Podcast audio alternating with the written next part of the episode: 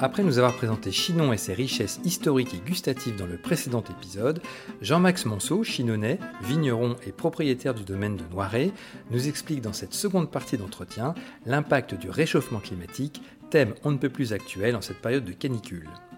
Il nous partagera également ses millésimes coups de cœur, ses meilleurs souvenirs de dégustation, sans oublier de nous parler littérature. Je m'appelle Philippe Hermé, bienvenue dans Vin Divin.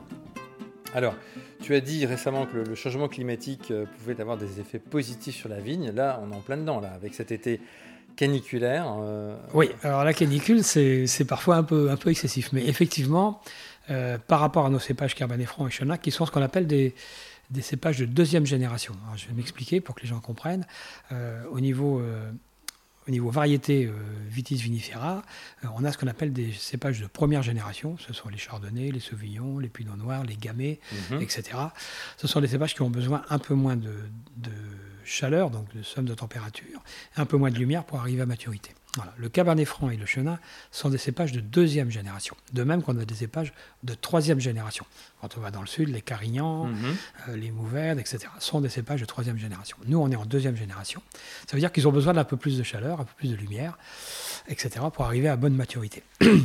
Et euh, on était, euh, depuis, depuis plus de 1000 ans, hein, donc ce qu'on appelait au parti nord maximum au niveau des Cabernet Francs. Hein. C'est lié à un microclimat, on ne l'a pas évoqué tout à l'heure, mais on va en parler. donc nos, nos moines avaient remarqué.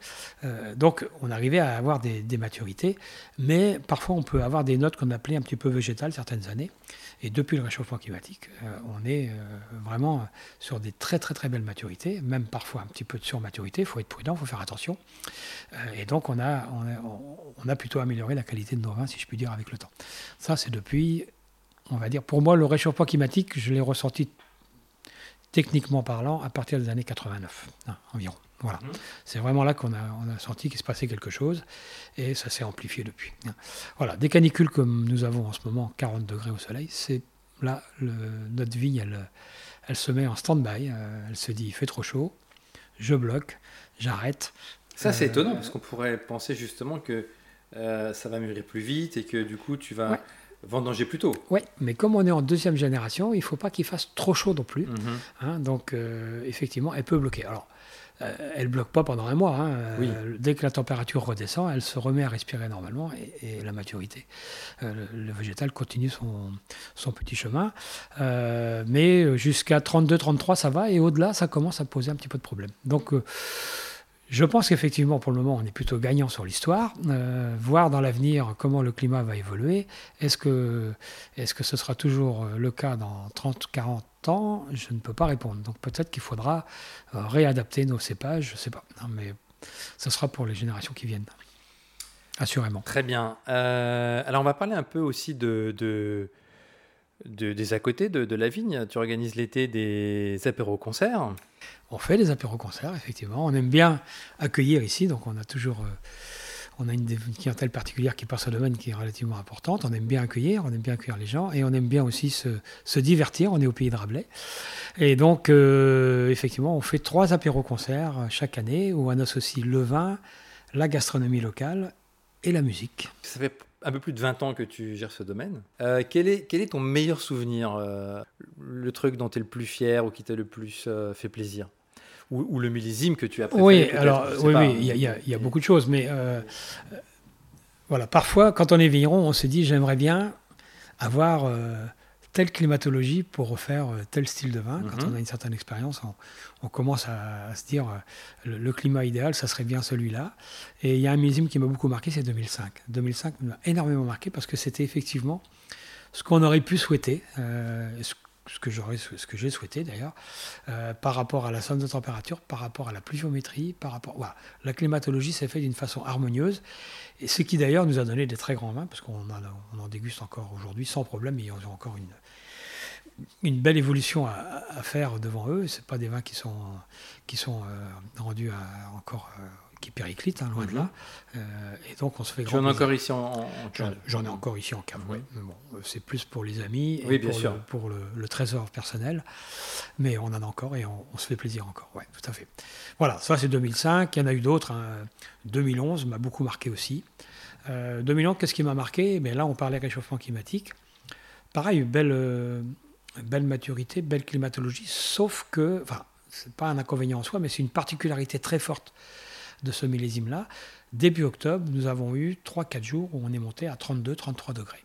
Et là, euh, Effectivement, oui. Ouais, il s'est passé ce qu'on appelle un phénomène de passerillage. C'est-à-dire que le passerillage, c'est que le raisin perd de l'eau, hein, mhm. donc euh, ce qui concentre la matière. Hein. Donc euh, ça, ça a été marquant. et on le retrouve dans, quand on déguste ce millésime, on le retrouve. On a des notes un petit peu ce qu'on appelle rhodanienne, euh, un petit peu parfois même syrah, on pourrait penser à, ce cépage-là. Euh, donc ça, donne des touches particulières au millésime. Donc voilà, il y, a parfois des millésimes qu'on reconnaît facilement euh, par, ces caractéristiques-là. Et là, c'était un des points marquants pour le millésime 2011, donc qui m'a beaucoup, beaucoup marqué aussi. Depuis, on en a fait d'autres hein, qui sont merveilleux. 2018 aussi, très beau millésime, quantité, qualité, enfin, tout, tout pour satisfaire Aviron. Hein. D'autres millésimes qui sont aussi de grande qualité, mais parfois avec des quantités moindres, parce qu'on a aussi des petits problèmes d'aléas climatiques qui arrivent. Voilà quoi. Mais la vie de Viron, c'est pas un long fleuve tranquille. C'est toujours, euh, il faut toujours s'adapter. Il faut toujours essayer d'être en harmonie le plus possible avec son environnement, avec la nature, sachant que Dame Nature a toujours le dernier mot. Hein. donc ça rend humble. Il euh, faut, bien se mm. dire que on, on maîtrise certaines choses, mais on ne maîtrise pas tout. Et c'est ce qui fait le charme du métier. Donc c'est à nous d'être le plus en phase possible avec euh, tout ce qui se passe au niveau climatique. Et entre le gel et la canicule, le 2022, tu, le sens comment alors? Ah ben là, on est parti sur un millésime très concentré. Euh, le gel, on a lutté contre, donc on a des moyens. Donc je ne dis pas que nos moyens sont efficaces à 100%, mais ça fonctionne quand même et ça a fonctionné pour cette année. Donc euh, on n'a pas, eu de gros problèmes de gel euh, et donc on a eu une floraison précoce. Alors quand on dit floraison précoce, ça veut dire que la période des amours a lieu euh, assez tôt, plutôt que dans la moyenne générale. En général, la vigne est en fleur autour du 10 juin, à peu près, 10, 12, 15 juin. cette année, elle était en fleur dès la fin mai. Hein.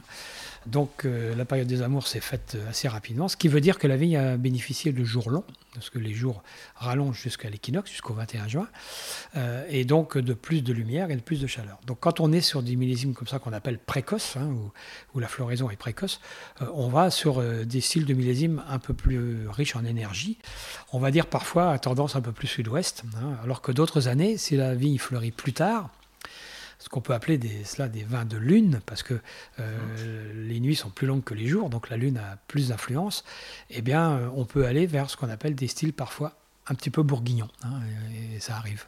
Voilà. Donc cette année, on est vraiment euh, sur un millésime très précoce. on est en sécheresse, tout le monde le sait. la vigne résiste relativement bien à la sécheresse. Ceci dit, c'est pas pour autant qu'on aura des gros raisins, donc on va avoir des petits grains. les vendanges vont avoir lieu vers le 15-20 septembre, ce qui est 15 septembre, ce qui est assez précoce pour nous. D'habitude, c'est plutôt début octobre. Mhm. Euh, et là, on est sûr, enfin, à moins que début septembre soit très pluvieux, mais on va avoir sur des, on va être sur des vins assez concentrés en matière, hein, que ce soit en couleur, en tanin, etc. Donc, il faudra être très prudent en vinification.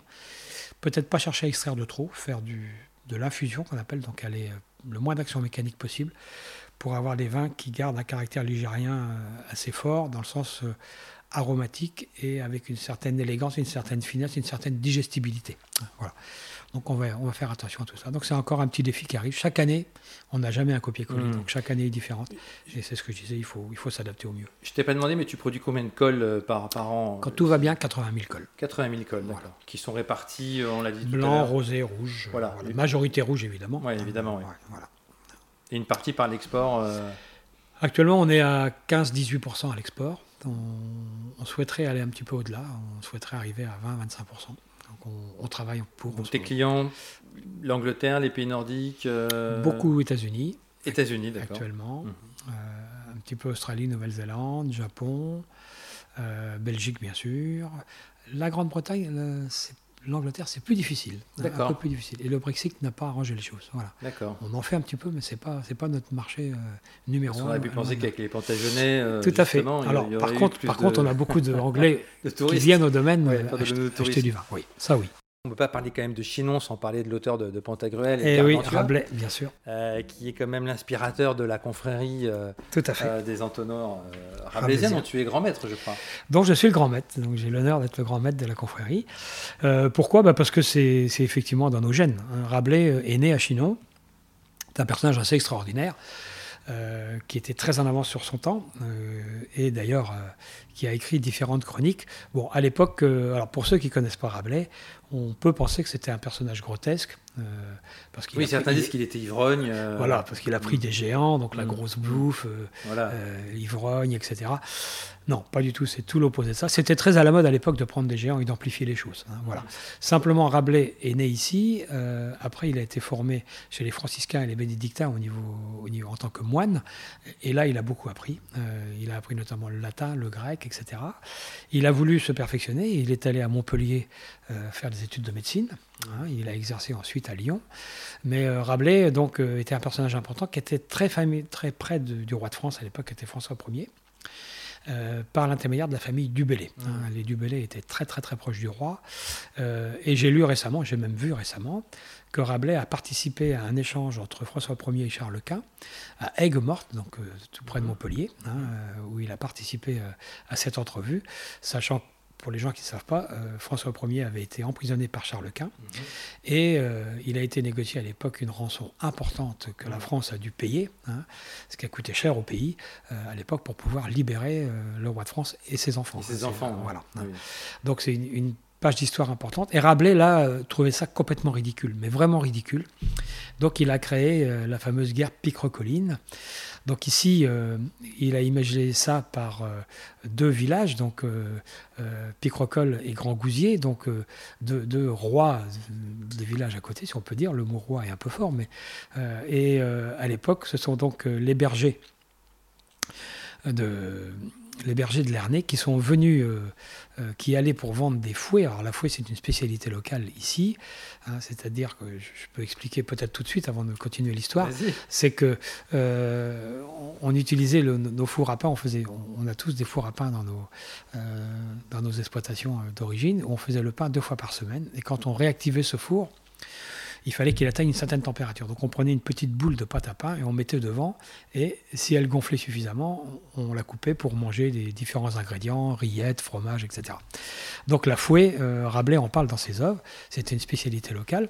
Et donc ces fameux, euh, ces fameux foissiers, comme on les appelle, eh venaient pour vendre euh, les foisses à, Chinon et ont été interpellés par les bergers de Seuilly, hein, où est né Rabelais, euh, qui, eux, ont demandé à, avoir ces fouets, ce qui, les foissiers ayant refusé de leur en vendre, ça a déclenché une guerre ridicule, qu'on appelle la guerre picrocoline. Mmh. Hein, donc euh, voilà, où Gargantua est intervenu. voilà. Donc il y a tout. Rabelais a, imagé un peu cette histoire de, entre la guerre entre Charles Quint et François Ier, euh, à travers les lieux et différents villages euh, de notre contrée, de notre région. Euh, et donc, pour se protéger du roi, parce qu'il était proche du roi, mais il ne fallait pas critiquer le roi, il a pris à l'époque un patronyme qui est Alcobras, Alcofibras Nazier, hein, pour se protéger un petit peu, qui est un anagramme, tout à fait. Hein, voilà. Sachant que Rabelais avait des relations, et donc ça a été l'un des premiers personnages qui a écrit en vieux français. Euh, à l'époque, tous les gens qui étaient érudits, euh, d'ailleurs Rabelais connaissait le latin, euh, écrivaient en latin, et donc lui, il s'est mis un petit peu à la portée, de, la portée populaire de, ses œuvres pour que ce soit accessible à tous. D'où le succès d'ailleurs. De... D'où le succès de ses œuvres. Et, et, ouais, et en, en ayant aussi la chance que c'était le début de l'imprimerie, donc avoir des relations aussi avec des imprimeurs, etc., pour pouvoir éditer ses œuvres qui parfois ont été fortement contredites. Hein, il s'est moqué aussi un petit peu de l'Église, où il a été, euh, formé, mais il n'était pas toujours d'accord avec, euh, avec ce monde-là, et donc il s'est permis dans ses œuvres de le critiquer. C'est pour ça qu'on dit que les œuvres de Rabelais, il faut savoir rompre l'os pour en tirer la substantifique moelle. C'est-à-dire qu'à travers euh, son vieux français, qui sont des mots euh, qu'on retrouve parfois aujourd'hui dans notre langage. Euh, je prends souvent aussi l'anecdote que nos amis québécois, euh, donc les, Français d'époque qui, sont allés au Québec, ont conservé un peu plus de mots d'époque rabelaisienne, de l'ancien français. Et quand on va là-bas, c'est assez impressionnant de voir comment ils parlent, parce qu'ils ressortent des, des, mots de l'époque Rabelais. Voilà. Parce qu'en France, après, c'est les cisterciens qui ont influencé la langue française après le passage de François Ier. Voilà, donc c'est une belle histoire. Donc c'est Rabelais, il faut le, il faut le comprendre. Il faut le lire parfois plusieurs fois pour bien comprendre, mais ça va très très loin au niveau philosophique au niveau euh, géopolitique de l'époque, euh, et puis au niveau savoir-vivre. Hein. Rabelais, médecin, j'en parlais, mhm. il considérait qu'à l'époque, il fallait être bien dans son esprit et bien dans son corps pour pouvoir vivre longtemps. D'où une expression euh, qu'il a écrite qui est Buvez toujours, vous ne mourrez jamais. En fait, c'est prenez la connaissance, buvez la connaissance chaque jour, et ça vous permettra d'être en harmonie avec votre, avec votre corps et de vivre beaucoup plus vieux. Hein. Voilà. Rabelais est mort assez vieux, entre parenthèses. Hein. Oui. suivi cet exemple. Pour l'époque, c'était très vieux. Hein. Il, est né en. On a du mal à définir sa date de naissance. Oui, sa date de naissance, c'est 1492, mais on ne sait pas. Enfin, bon, et, il est mort 1483. Et, ouais, et, il est mort en 1554, donc euh, il avait quand même plus de 65 ans à l'époque. Mmh. Ce qui était quand même une belle performance. Une belle performance, Alors pour terminer, on va revenir au, vin euh, et, à la dégustation. Euh, en dehors de Chinon et, du domaine de Noiret, bien entendu, quelle est la dernière dégustation qui t'a impressionné où tu t'es dit euh, waouh, pas mal? Ouais, non, mais alors, euh, on est curieux. En tant que vigneron, on est tous curieux. voilà. Enfin, c'est pas tous quand on va quelque part, quand on se déplace, etc. On, aime découvrir d'autres vins, euh, mhm. effectivement. Alors j'ai un grand souvenir, c'est parce que c'est personnel par rapport à mon épouse Odile, mhm. où j'ai eu la chance, il y a déjà, c'était en années 95, je crois, mhm. si ma mémoire est bonne, où on avait fait une belle verticale dans le Bordelais, Château Palmer, et et j'ai bu en 1961, qui est donc la naissance, la date de naissance de mon épouse, l'année de naissance. Et ça, ça a été un moment merveilleux. C'était un très, très, très grand vin. Bon, voilà. J'ai des bons souvenirs aussi euh, de Champagne, évidemment. Évidemment. Euh, j'ai des liens avec la famille Gosset où j'ai eu des, des, des, grands, des grands plaisirs à goûter des grands, grands champagnes. Des grands chinons aussi. Hein. Il faut savoir aujourd'hui, on, on, déguste encore parfois. Alors personnellement, je n'en ai pas, mais j'ai certains collègues par nos, nos caves qui sont qui sont d'une conservation parfaite, euh, des, très beaux 47 qui étaient le grand millésime du siècle. Et là aussi, il y a des, des très belles mémoires. J'ai vraiment des, beaux moments passés avec ces vins. Et j'ai eu la chance aussi de goûter une fois, qui était une grande surprise, en 1934 en Chinon, qui a été merveilleux. Ah oui. Euh, aussi. Euh, ça, c'était voilà, un ami qui m'avait offert cette bouteille.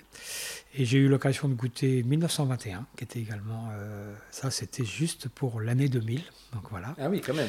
donc il y a une vingtaine d'années, mais qui était aussi très, très, très intéressant. 1921, c'était quoi, un Chinon aussi ou... Oui, oui, Cabernet Franc, Chinon. D'accord. breton, nommé breton comme on l'appelle ici. D'accord. Voilà.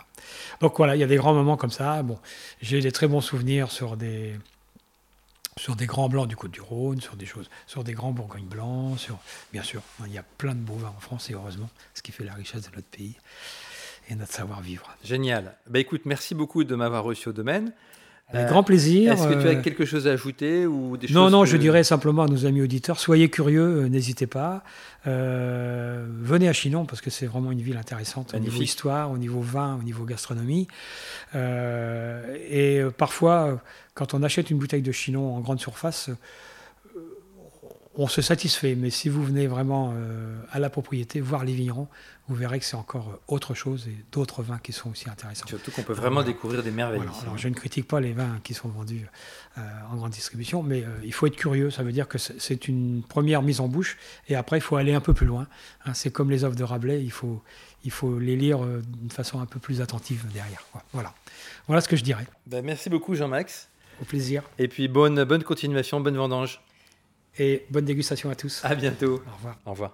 Merci d'avoir pris le temps de nous écouter et de nous être fidèles. Vous êtes en effet toujours plus nombreux à écouter ce podcast, à nous suivre sur les réseaux sociaux. N'hésitez pas également à vous abonner au club Vindivin sur vindivin.fr et profiter d'offres privilégiées chez nos partenaires. Ce contenu a été créé avec le soutien de Alma, société de conseil en croissance digitale qui met en relation des sociétés avec des solutions technologiques innovantes dédiées au e-commerce, à la data et à la publicité. Dans le prochain épisode, il sera question de la première région productrice de vin blanc en France. En attendant, portez-vous bien.